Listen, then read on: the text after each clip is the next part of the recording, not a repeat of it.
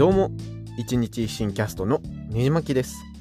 地球の環境保護を訴えたり How dare you の言葉で有名になった活動家のグレタさんが COP25 に出席するためにポルトガルへ、えー、ようやく到着したみたいです。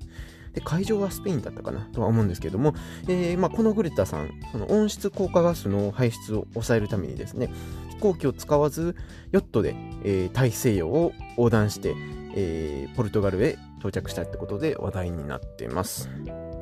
で、以前もですね、その飛行機を使わず、別の遠く離れた国にわざわざ船で行くっていうことで、えー、世界中で話題になってですね、で、他にもその、船の船長とかスタッフが帰りは飛行機で帰ったりしたので、合計で考えると結局、地球温暖化ガスは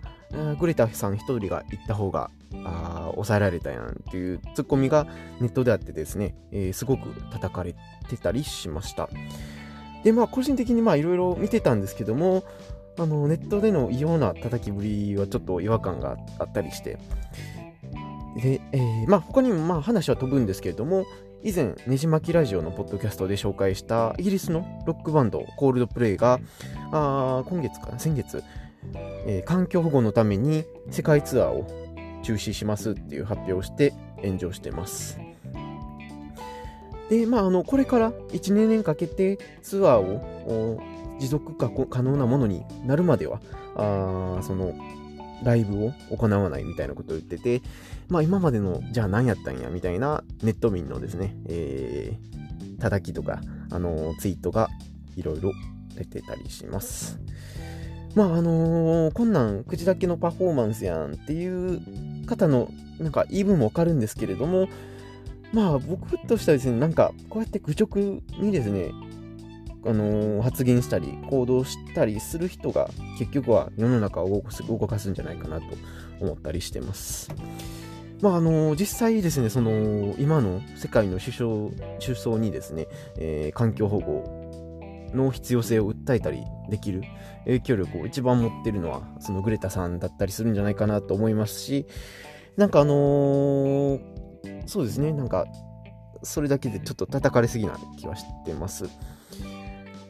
でまあ本人もですねあのグレタさんの例もコールドプレイも、まあ、ある程度パフォーマンスだっていうのはおのおの自分自身で分かってはいると思うんですね。その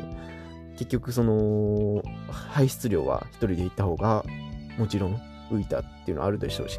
でもまあそれを見て、えー、世界中のみんながあもう意識を持って環境対策に環境保護に、えー、目を向けていくっていう意義がやっぱりあったんじゃないかなと思いますしうんまあそういう意味で、えー、実際にこう世界中に発信されてるのは本当にすごいなと思います。